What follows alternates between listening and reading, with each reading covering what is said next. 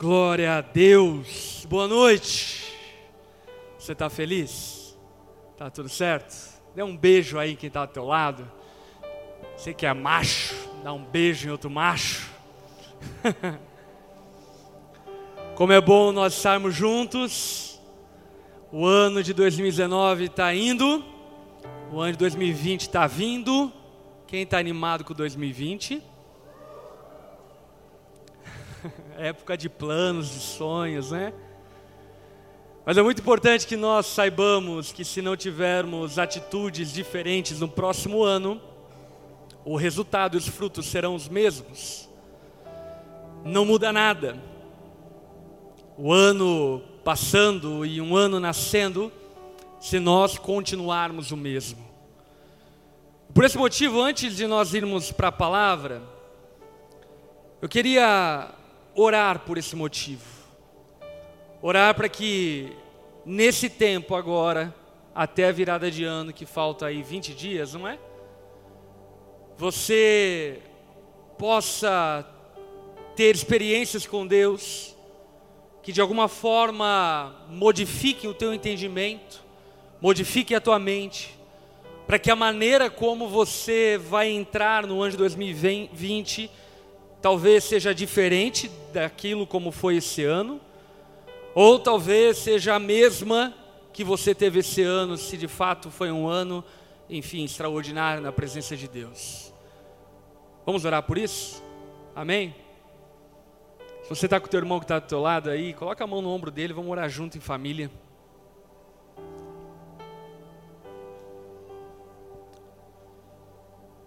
Senhor, nós somos gratos por todas as bênçãos derramadas ao longo desse ano. Obrigado por toda a provisão, por todos os milagres, por todo o livramento, por todo o cuidado sobre nós. Nós nos sentimos extremamente amados, cuidados por Ti, porque a Tua fidelidade dura para sempre. E nós experimentamos isso. Erramos muito, falhamos muito, mas nenhuma das nossas falhas foi motivo para que você nos desamparasse. E como nós somos gratos por isso, por tua graça insistente em nós. E eu quero clamar por nós, Jesus. Que essa reta final de ano seja um tempo de despertamento. Talvez despertamento de um sono que durou todo um ano que os nossos olhos sejam abertos, a nossa mente seja aberta, para que no nome de Jesus não iniciemos um novo ciclo na nossa história e na nossa vida de uma forma mórbida, de uma forma passiva, de uma forma inativa, que de fato essa reta final até o fim do ano agora Pode ser um tempo de avaliarmos, de arrependermos-nos, de tomarmos atitudes diferentes, para que no nome de Jesus nós desde já oramos, para que tenhamos um 2020 irrepreensível na tua presença. Um ano de 2020 que não acarreta vergonhas, motivos de arrependimento, mas um ano no qual nós possamos encerrar com apenas gratidão e louvores a Ti.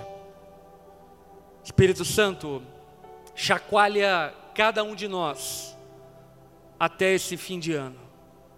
Eu oro e nos coloco diante do Senhor dessa maneira, em nome de Jesus. Amém. Amém. Você recebe isso no nome de Jesus? Gente, enfim, eu não sei como a gente vai encerrar o culto, então deixa eu já dar os avisos para não esquecer no final. É, dia 25 de dezembro, nós vamos ter o culto de Natal, vai ser bem especial mesmo. Enfim, a gente vai ter os ministros de louvor, todos cantando juntos, vamos fazer um coralzaço. Vai ser muito legal, muito poderoso, vai ser um dia muito marcante e seria muito legal que você estivesse aqui junto com a tua família para participar conosco, dia 25 de, de, dia 25 de dezembro, às 8 horas da noite, ok? Nesse dia, a gente vai montar uma árvore de Natal juntos. Vai ter todo um um ato simbólico lá, bem legal. Eu quero convidar você também a confeccionar lá uma bolinha de enfeite, um enfeite de Natal, para trazer e somar forças conosco na nossa árvore e a gente montar uma árvore incrível de Natal. Posso contar com você? Show. Dia 21 de dezembro, sem ser esse sábado, o próximo sábado já, nós vamos ter a ação Siga Jesus. Vai ser bem legal, bem especial. Nós já fizemos algumas outras ocasiões na nossa história. E, enfim, eu tenho certeza que para você vai te confrontar acerca do teu testemunho público de fé. Então vai ser muito legal. Eu quero convidar você também a estar. Vai ser no dia 21 de dezembro, às 5 e meia da tarde, aqui na Onda Dura. Nós vamos sair, você não precisa saber de nada. Só venha, enfim, com tênis confortável, porque a gente vai andar, aí você já faz o teu workout do dia, já resolve os teus problemas, enfim, então venha com tênis confortável, e a gente vai fazer o Siga Jesus juntos aqui pela cidade de Joinville, testemunhando a nossa fé em Jesus. E último aviso, é acerca do dia 31 de dezembro, a nossa festa da virada, que vai ser top, top. Olha para quem está do teu lado e diga, você não pode perder a festa da virada. Que Copacabana o quê? Festa da virada, na onda, é muito, muito especial. Enfim, tem muita gente vindo de vários lugares do Brasil, inclusive para passar aqui conosco. E você que é da cidade não pode perder, não fique de fora. Você que mora na região, esteja aqui. entrada é gratuita, pode chamar todo mundo. Enfim, vamos encher todo esse lugar. Vai estar conosco o DJ PV também ministrando enfim, junto com a banda da onda, palavra, tempo de oração, vai ser uma noite, uma madrugada de festa incrível, além de fogos de artifício e tudo mais, enfim, que reserva as nossas festas de virada. Então, esteja aqui, ok? Pode trazer champanhe? Traz, mas não alcoólico, amém, irmão? Traz lá para estourar, festejar, enfim, mas não vamos ter ninguém bêbado aqui. Não vamos ser igual à igreja de Corinto. Amém? Pode trazer um tender? Pode. Não vai ter jantar, mas a gente pode arrancar os pedaços e a gente come felizmente. A praça de alimentação vai estar aberta, ok? Então você, enfim, pode também fazer a refeição. A festa da virada vai começar às 10 horas da noite, só para você estar aí organizado. Amém? Dito isto, hoje é o último dia do tema Mesh 2019. E hoje Obviamente que o assunto aborda a todos, porque o assunto aqui é relacionamentos interpessoais à luz do cristianismo, mas de maneira especial eu queria dar algumas cutucadas aí nos solteiros. Então você que é solteiro, hoje é dia de você aprender a casar no nome de Jesus. Amém? Então, eu quero convidar você a abrir teus ouvidos, principalmente solteiro. Tem solteiro na casa? Tem solteiro? Aleluia. Já levanta a mão, levanta a mão. Isso, isso. Todo mundo está solteiro, olha aí, vê quem está solteiro também. a gente vai aprender a se relacionar à luz da palavra. E para nós fundamentarmos a nossa conversa, eu quero convidar você a abrir a tua Bíblia, na primeira carta de Paulo a Timóteo, no capítulo 5, no verso 1. 1 Timóteo, capítulo 5, versículo 1 em diante.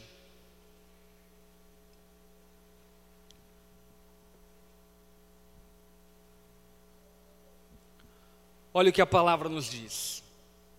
Não repreenda asperamente o homem idoso, mas exorte-o, como se ele fosse teu pai. Trate os jovens como irmãos as mulheres idosas como mães e as moças como irmãs, com toda pureza. Repete comigo, com toda pureza. Trate adequadamente as viúvas que são realmente necessitadas. Até aqui. É importante você entender à luz do contexto dessas recomendações, porque você vai compreender o motivo pelo qual o apóstolo Paulo está abordando seu jovem discípulo Timóteo acerca desse assunto. Timóteo havia sido enviado para uma igreja, para a igreja de Éfeso, e ele lideraria aquela igreja. E a igreja ela é composta por diferentes pessoas, diferentes idades, de diferentes gerações, diferentes tipos, solteiros, casados, viúvos, divorciados, etc. e tal. E o apóstolo Paulo se preocupa com a maneira que Timóteo se relacionaria com essa igreja. Por conta de que havia a possibilidade de Timóteo se relacionar de maneira equivocada, de uma maneira desequilibrada.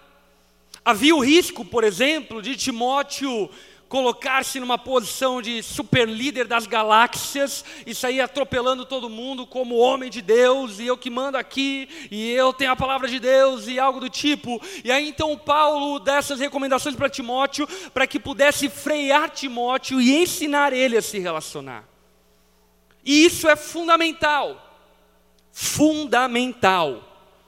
Porque nós vivemos uma severa influência ideológica, filosófica, que deturpou e distorceu toda e qualquer espécie de relacionamento.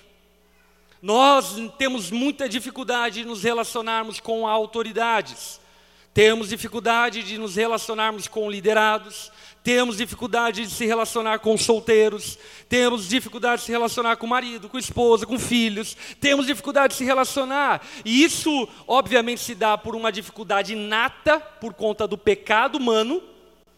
É importante que saibamos que o pecado humano distorceu as relações interpessoais, mas também se dá por conta de uma influência que nos empurra para tipos de relacionamentos destrutivos. E essa influência que atua em nós, quer queiramos e quer não queiramos, é a famosa influência da igualdade ou do desejo igualitário de relacionamentos. Pensando que todos devem ser tratados no mesmo nível.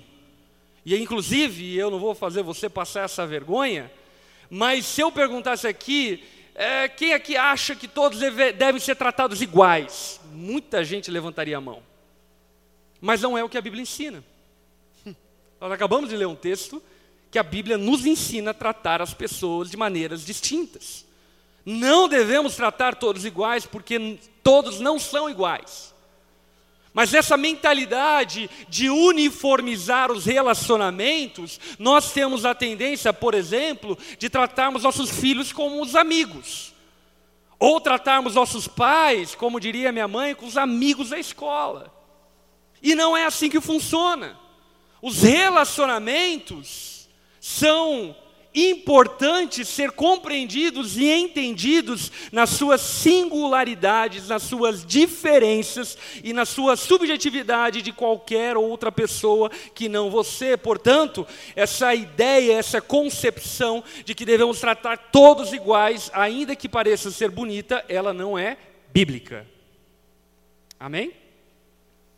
E assim sendo, inclusive, precisamos fugir dessa concepção entranhada na nossa cultura do opressor e do oprimido, que de alguma forma fala-nos que aqueles que exercem a autoridade são os opressores. Então, por exemplo, tem muitos adolescentes e jovens hoje que olham para os seus pais como opressores. Mas quem é esse pai? É o pai que educou ele, é o pai que pagou as contas dele, que limpou a bunda suja dele. É o pai que soltou pipa com ele. É o pai que cresceu com ele. É o pai que pagou as contas dele. É o pai que segurou a bronca. É o pai que deu o videogame. Mas aí então muitos meninos olham para os seus pais e dizem: Não, isso é uma cultura patriarcal, meu pai é opressor. E essa loucura, meus irmãos, está instaurada em nós sem que percebamos e nos relacionamos uns com os outros a partir dessa ótica. Inclusive em relação aos relacionamentos dentro da igreja, e relacionamentos nas empresas, relacionamentos com autoridades na sociedade. Quantas pessoas olham de maus olhos de antemão, por exemplo, para policiais, para professores, para diretores e para outros que exercem autoridade na sociedade. E o que o apóstolo Paulo está falando, por mais que não pareça ser muito espiritual, é completamente espiritual e é tão espiritual que está inserido em uma lição de discipulado que o apóstolo Paulo está ensinando ao seu discípulo Timóteo. Talvez nós poderíamos entender 1 Timóteo, 2 Timóteo como a apostila discipulado do apóstolo Paulo. e uma das lições é: aprenda a tratar os velhos Aprenda a tratar os jovens. Aprenda a tratar as moças. Aprenda a tratar as viúvas.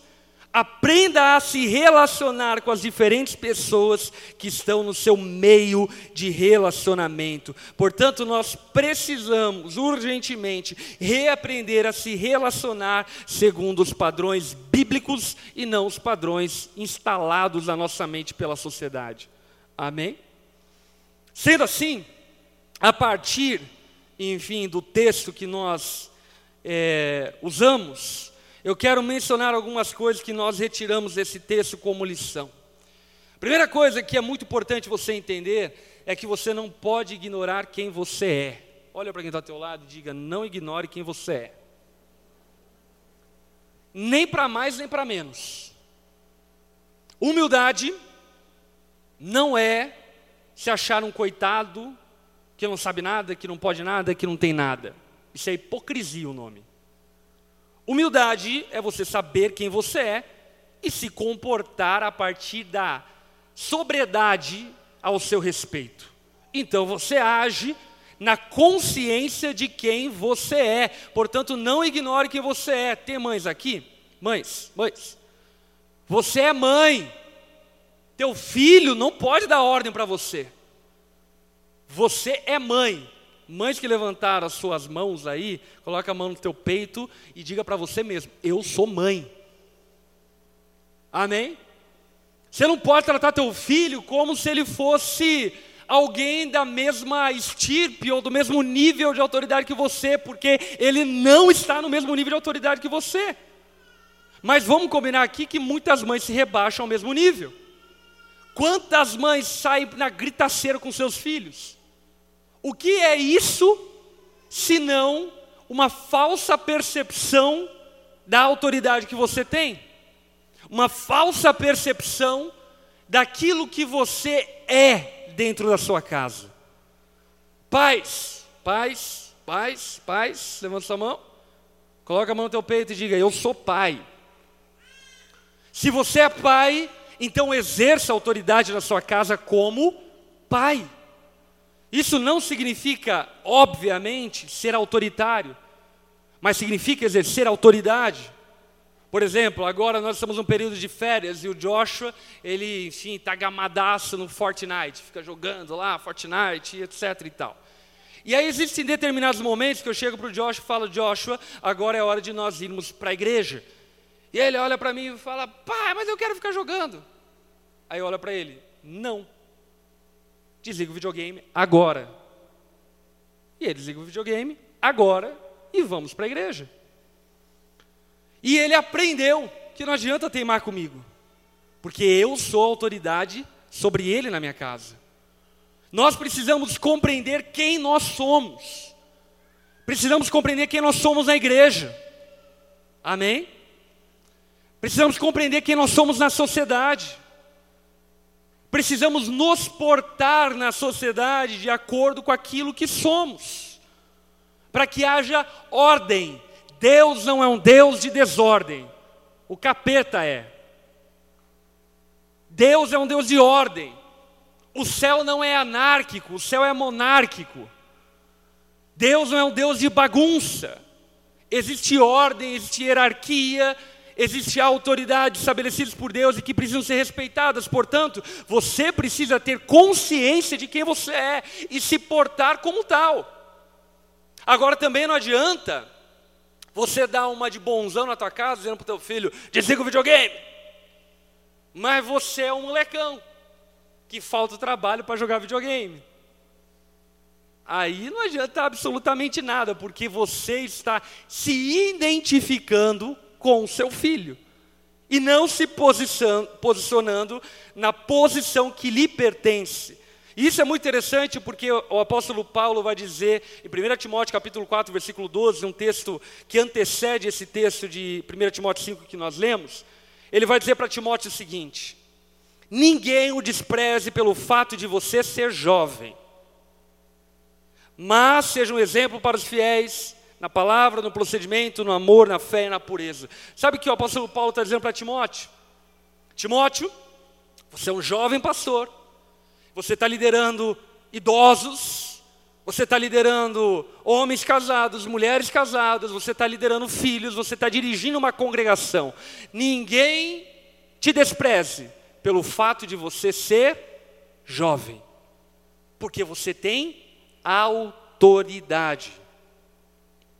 Portanto, o primeiro ponto acerca de saber quem você é, que eu queria deixar claro para você, é que a autoridade não depende da idade, mas da delegação. Eu tive meu filho, primeiro filho, nós nos casamos com 19 anos, a Lara engravidou no primeiro ano, e eu peguei o meu filho com 20 anos no colo. Meu irmão, quando eu olho para as fotos atrás, eu era um menino. Mas independente de ser um menino ou não, no momento em que meu filho nasceu, o Joshua foi concebido, eu me tornei pai. E a partir daquele momento eu tinha que me portar e me posicionar como pai. E agir como pai. E viver como pai porque aquele momento foi me delegado uma autoridade, e é isso que o apóstolo Paulo está dizendo para Timóteo: independente da sua juventude, você tem autoridade. Agora, um outro ponto que é fundamental é que a sua posição de autoridade não muda sua idade. E aí isso é um ponto fundamental, inclusive na igreja e nos meios sociais. Você jovem, pode ser o gerente da tua empresa, pode ser o CEO da tua empresa, com 30 anos. Mas se tem lá um ancião, de 50 anos, de 60 anos, ele é digno de ser olhado e respeitado à luz da idade que ele possui. Sabe, nós precisamos retomar os costumes bíblicos do irmão mais velho, que precisa ser respeitado pelo irmão mais novo. Precisamos voltar aos princípios bíblicos de que aqueles que têm mais idade possuem autoridade pelo simples fato de terem mais idade. Portanto, jovem, apesar de talvez você carregar uma autoridade, nunca sobreponha a experiência de quem tem idade. Pelo contrário, o conselho que o apóstolo Paulo dá para o jovem que exerce autoridade sobre pessoas mais velhas é que deve tratar esses que são mais velhos como seus pais, com respeito, com, carinha, com carinho, com dedicação, como sendo seus pais. E eu digo isso porque, por exemplo, eu me relaciono muito com vários pastores no Brasil com muito mais idade do que eu. E eu posso hoje, por exemplo, ter mais visibilidade, ter mais, enfim, responsabilidade sobre a igreja, mas eu ainda sou um jovem de 30 anos de idade. E então eu ainda olho para o pastor Carlos Alberto Bezerra, que tem 80 anos de idade, como alguém que é maior e superior a mim, e é, ponto final. Eu ainda olho para qualquer outro ancião da igreja brasileira como alguém que tem respeito com alguém que exerce autoridade pelo simples fato da idade que possui. Amém? Portanto, tome esse cuidado. Seguindo um pouco adiante, nós não devemos dar aquilo que as pessoas precisam, mas aquilo que elas merecem. É verdade que a Bíblia, ela dá vazão para o assistencialismo. É verdade que nós devemos dar esmola sem olhar a quem. Isso é um princípio bíblico. Mas ainda que seja um princípio bíblico, também é um princípio bíblico o trabalhador ser digno do seu salário. Também é um princípio bíblico que aquele que não trabalha não deve comer. Também é um princípio bíblico o entendimento do merecimento. O que, eu quero dizer a respeito disso? Se você está com a tua Bíblia, você pode abrir em Romanos capítulo 13, versículo 7. Romanos 13, 7. Olha o que o apóstolo Paulo nos ensina. Deem a cada um o que lhe é devido. Se imposto, imposto. Se tributo, tributo. Se temor, temor.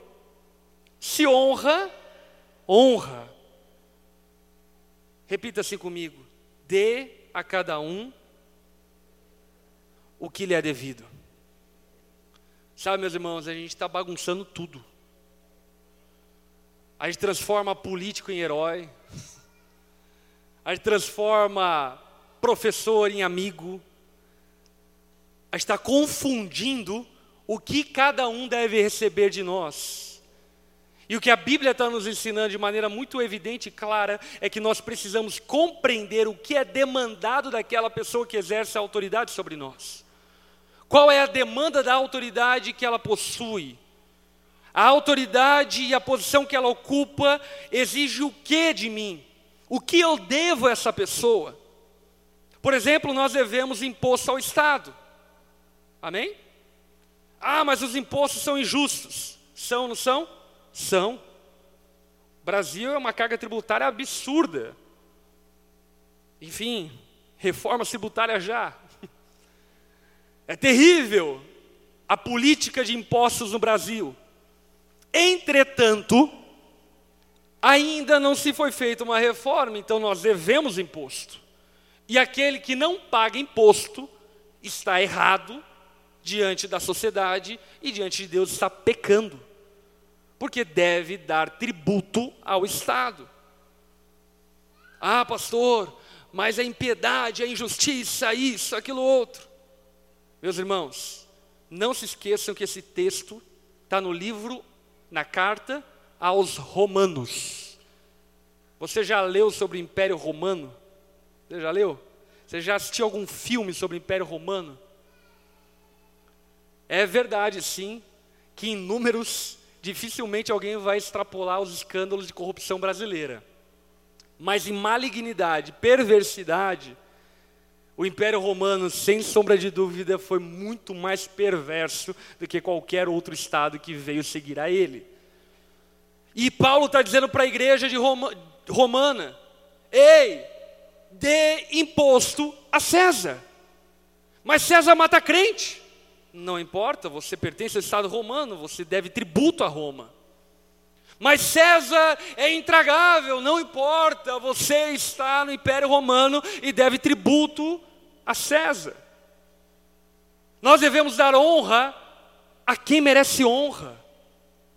Devemos honrar aqueles que são dignos de honra, devemos dar tributo àqueles que são dignos de tributo e extinguir da nossa mente essa mentalidade que nós damos de acordo com as necessidades. E por que, que eu falo isso? Porque por vezes, por exemplo, numa posição de honrar, por exemplo, você é um filho e está chegando o fim do ano, e aí então você vai dar um presente de Natal para o seu pai, e aí você pensa, ah, meu pai tem tudo, o que, que eu vou dar para ele? Não vou dar nada, porque ele já tem, eu vou dar o que para ele? Ele não precisa, vou dar para os pobres, amém, dê para os pobres também, mas dê para o seu pai também, não porque ele precisa, mas porque ele merece, ele é o seu pai, você está entendendo? Você não deve honra a quem precisa de honra, você deve honra a quem merece honra. Por exemplo, a Bíblia vai dizer que dentro da igreja, aqueles que lideram bem a igreja são dignos de dupla honra. E essa palavra honra, etimologicamente falando ainda, ela tem um contexto dos honorários. A palavra honra é a mesma palavra que dá, enfim, vazão à palavra honorário. Ou seja, o que está se falando a respeito de honra é tratar com honorários, é desembolsar algo, é dar créditos a alguém, é dar presentes a quem merece honra. Nós precisamos aprender a nos relacionar com pessoas que são dignas e merecedores de receberem honra. Por quê? Porque senão nós nos comportaremos como Judas o Iscariotes. Você lembra dele? A mulher pegou um perfume caríssimo e foi honrar Jesus. Meus irmãos, Jesus precisa de perfume? Sim ou não? Não, ele é cheiroso, gente. Ele não precisa de perfume, ele não precisa de Rexona. Jesus é cheirosinho. Ele não precisava de perfume. E aquela mulher pegou um perfume caríssimo, Dolce Cabana, Chanel 5, pegou aquele perfume, quebrou os pés de Jesus, para ungir os seus pés, jogou tudo no chão. Judas Cariotes, ao ver aquilo, o que, que ele disse? Ah, por que, que essa mulher fez isso? Deveríamos ter pego esse perfume, ter vendido e ter dado aos pobres é muito interessante que o que Judas Iscariotes pensou é o que muitos de nós pensariam também. Sim ou não? Então Jesus solta bronca em Judas Iscariotes e diz: Ei, meu filho, os pobres sempre estarão aqui, mas eu estou indo. E essa mulher escolheu me honrar porque eu sou digno dessa honra. Precisamos compreender urgentemente a tratar as autoridades com honra o teu professor merece honra. O teu chefe merece honra. As pessoas que exercem autoridade sobre você são dignas de honra. Não, pastor, nós somos iguais. Em certo sentido, somos. Todos aqueles que creem, por exemplo, são filhos de Deus. Amém? Todos que não creem são filhos do diabo. Existe uma igualdade nisso. Mas, o princípio bíblico é que, apesar de haver igualdade no que diz respeito à dignidade, no que diz respeito à imagem de Deus, em questão de autoridade e posição, cada um exerce uma posição e uma autoridade diferente. Amém? E aí então, nós vamos chegar mais perto agora dos solteiros. Por fim, nós devemos aprender a se relacionar 360 graus. O que significa? Devemos aprender a nos relacionarmos com os mais velhos, com os mais novos e com os da mesma idade. Devemos aprender a nos relacionar com as autoridades, com os liderados e aqueles que são parceiros e colegas nossos de trabalho. Devere, devemos aprender a se relacionar 360 graus, ou seja, com qualquer tipo de pessoa. E a pergunta que eu lhe faço é: você sabe se relacionar com qualquer tipo de pessoa? Você sabe dar a qualquer tipo de pessoa aquilo que lhe é devido de acordo com aquilo que ela exerce sobre a tua vida, seja liderado por você ou seja liderando você? Isso é interessante porque o apóstolo Paulo nos dá algumas dicas. E a primeira dica que eu queria salientar é que os solteiros devem tratar as solteiras como irmãs. Não como irmã do coque, mas como irmã. E talvez de imediato você solteiro pensa, ferrou, como eu vou namorar? Se eu trato como irmã, acabou qualquer possibilidade de romance. Mas aí que está o problema: tratar como irmã não é tratar como anjo. E tratar como irmã, na verdade, não atrapalha relacionamentos, ajuda os relacionamentos. Por que, que eu digo isso?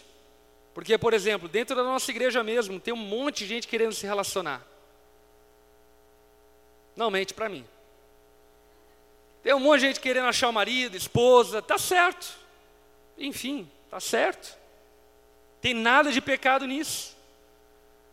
Mas aí então vive dentro do contexto da igreja de maneira angelical, até o momento que a carência bate fundo no coração. E aí você fica tão carente, mas tão carente que vai para o Tinder achar alguém para casar. Você está vendo como é errado a maneira como nós nos relacionamos à luz da Bíblia? O que Paulo está aconselhando Timóteo é um conselho muito sóbrio. Porque quando você enxerga, por exemplo, todas as meninas solteiras da igreja, no caso você solteiro, como irmãs, isso não impede relacionamento, isso faz com que você se aproxime de relacionamento. Porque você não tem segundas intenções. Então você não entra no relacionamento com aquela concepção e com aquela ideia, tipo assim, ah, qualquer hora eu vou dar um beijo nela. Não, você entra no relacionamento tipo assim, vamos nos conhecer. Porque nós somos irmãos. E aí você vai conhecer mais pessoas. E acredite, meus irmãos, é mais fácil achar uma esposa entre 100 meninas do que achar uma esposa entre uma menina que você se relaciona.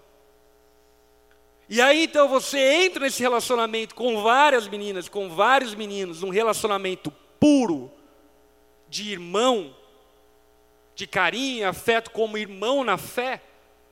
E sabe o que acontece? Vai despertando uma coisinha lá dentro. Você começa a olhar para aquela irmã e fala: Nossa, ela é irmã, mas que irmã, né? ah, essa irmã no altar junto comigo.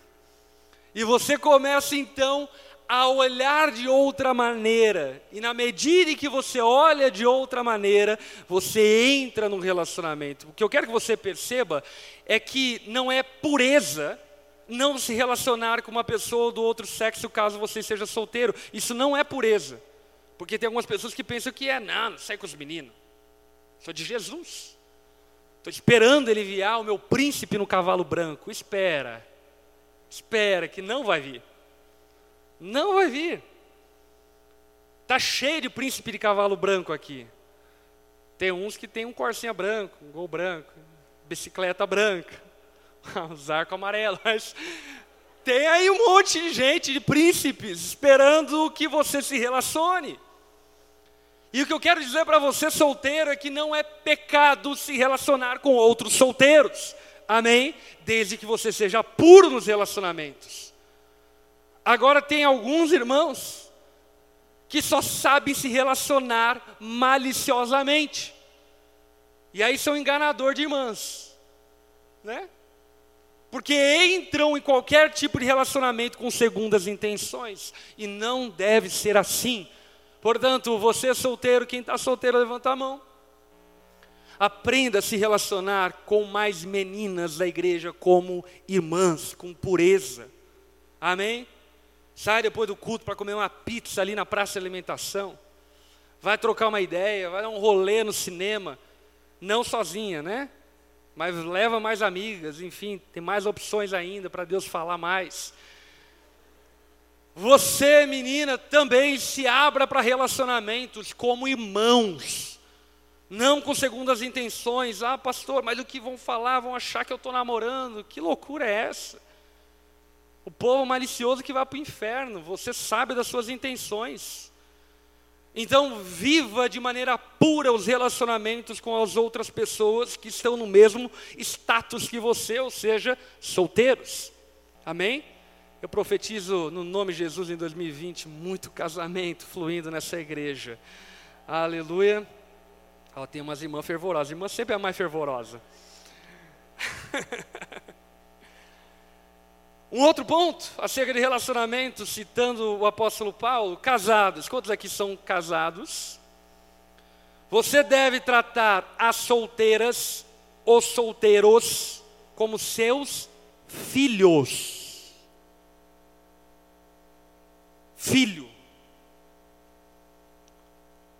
Qualquer pai e mãe em estado sóbrio de moralidade jamais, jamais passaria dos limites no relacionamento paternal com filhos. Isso é um distúrbio moral que acontece na sociedade. Esse não é o padrão de Deus, isso não é normal, pelo contrário, isso é um pecado horrível e que precisa de arrependimento urgente daqueles que assim procedem. Mas o entendimento do apóstolo Paulo é que você que é casado não deve tratar as menininhas como as tuas amigas. Porque tem cheio de homem casado tratando a menininha do trabalho como amiga. Com todo respeito, não tem amiga. Tem respeito, é colega de trabalho, é secretária, tem a função dela na empresa, mas é isso e acabou. Conversa no WhatsApp.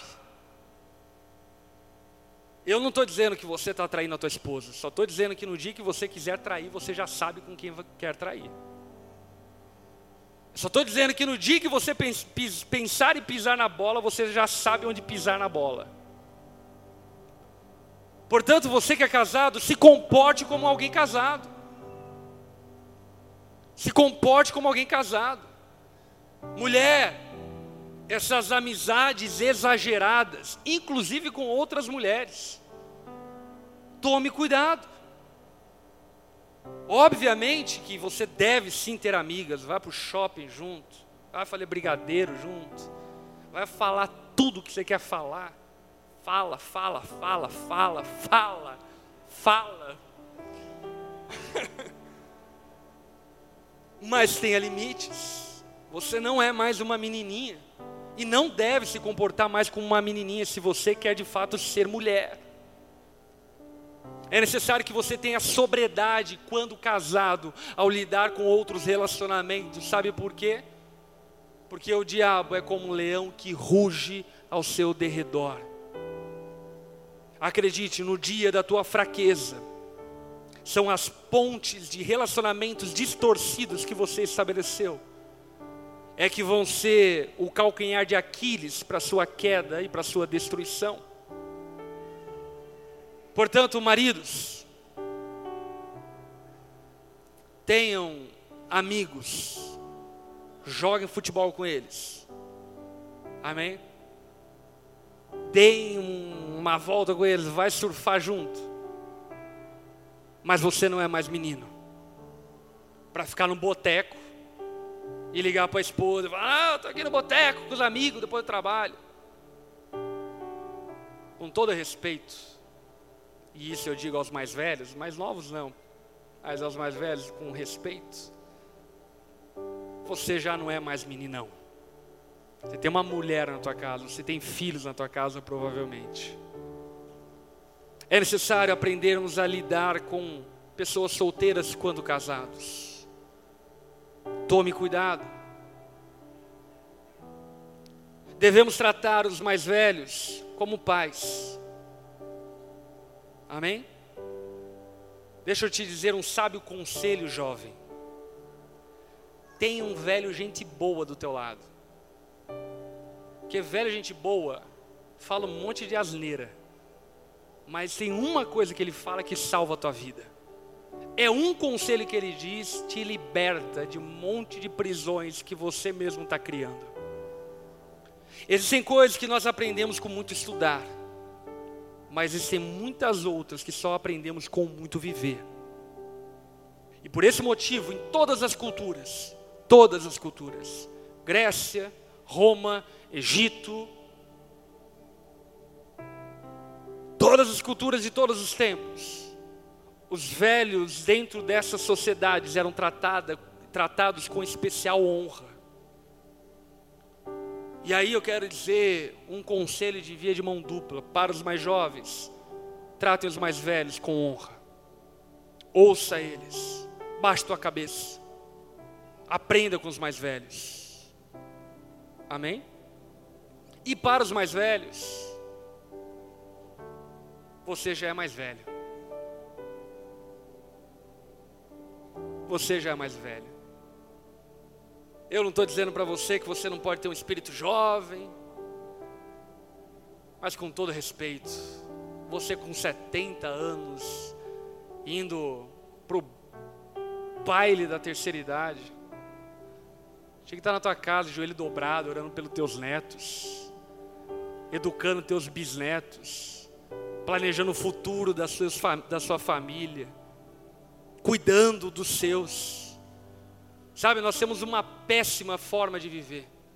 Já percebeu isso? Quando criança, queremos ser adolescentes. Quando adolescentes, queremos ser jovem. Quando jovem, queremos voltar a ser criança. Quando casado, quer ser solteiro. Quando solteiro, quer casar.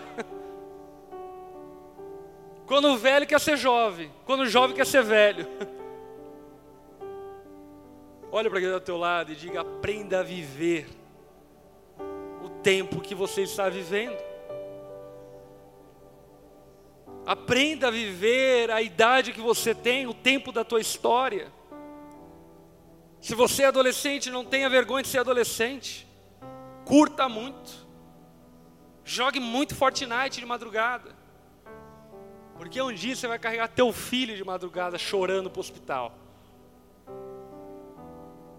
Aproveite esse tempo. Não antecipe as coisas. E isso se dá tudo Sexualidade. Não pule as etapas, meu irmão, minha irmã, você vai casar. Você vai poder fazer sexo de manhã, de tarde, de noite, se quiser. E quando você estiver lá, você vai descobrir que não se faz sexo de manhã, de tarde, de noite.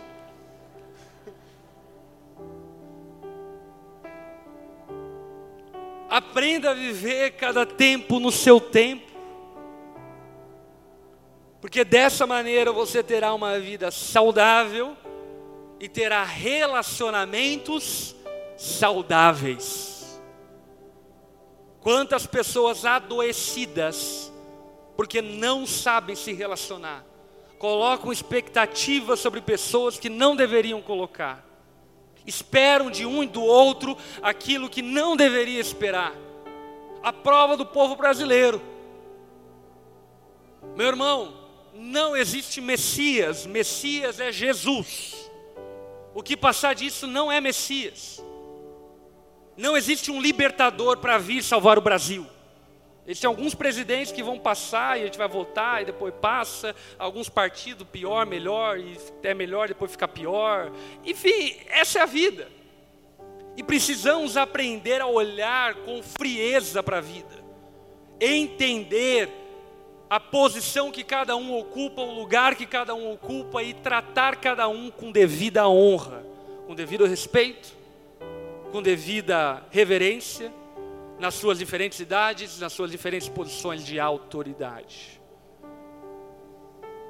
Portanto, nós, por fim, como igreja, precisamos olhar para a igreja como uma família, aonde os mais novos tratam os mais velhos como pais, aonde os mais velhos tratam os mais novos como filhos, aonde aqueles que estão vivendo o mesmo tempo de vida olham para um e a outros como irmãos, aonde os casados não extrapolam o limite da vida conjugal e aonde os solteiros não extrapolam o limite da vida solteira. Amém. Fique em pé no seu lugar, vamos orar a esse respeito.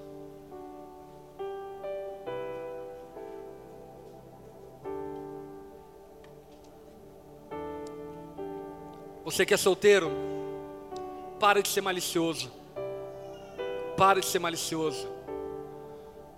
Pare de olhar para meninas como objeto apenas de romance.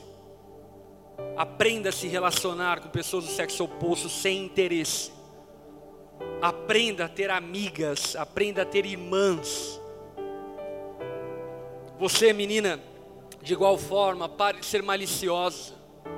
Aprenda a se relacionar com meninos do sexo oposto como irmãos. Porque é nessa multidão de irmãos e irmãs que você vai descobrir e vai encontrar aquele que é mais que irmão. Amém. Vamos orar. Deixa eu orar por você de modo geral e depois eu quero orar pelos solteiros. Jesus, obrigado porque a tua palavra ela é completa, ela é cheia. Obrigado porque a tua palavra não fala apenas de penas de anjos, não fala apenas de menorás, de querubins e serafins, mas ela fala de coisas reais da nossa vida. E nós clamamos a Ti, ensina-nos a termos relacionamentos saudáveis. Espírito Santo, nessa noite, mostre àqueles que são casados, talvez a maneira equivocada com a qual estão se relacionando com pessoas fora do casamento. Mostre, ó Pai, aqueles que são solteiros, que talvez aquilo que eles têm chamado de santidade, na verdade, é malícia enroste. Que eles possam aprender a se relacionar com os outros solteiros como irmãos e irmãs. E nós clamamos a Ti, Jesus, como igreja. Ensina-nos a vivermos como família na fé nos amando mutuamente, respeitando os mais novos, mais velhos, da mesma idade, honrando aqueles que exercem autoridade, aqueles que nós lideramos, para que de fato as nossas relações apontem para a tua glória e apontem para quem tu é. Trino, que vive perfeitamente esse relacionamento integral, íntegro um com o outro. Deus, ensina-nos a nos relacionarmos como você se relaciona. Ensina-nos, ó Pai, a olharmos para cada um de acordo com o entendimento bíblico, de acordo com a nossa sã doutrina cristã, para que não sejamos tomados por esse mundo e tenhamos relacionamentos destrutivos cura os nossos relacionamentos. De forma especial, Jesus, eu oro por pessoas que foram feridas, sofreram traumas nos seus relacionamentos. Relacionamentos familiares, relacionamentos dentro da igreja.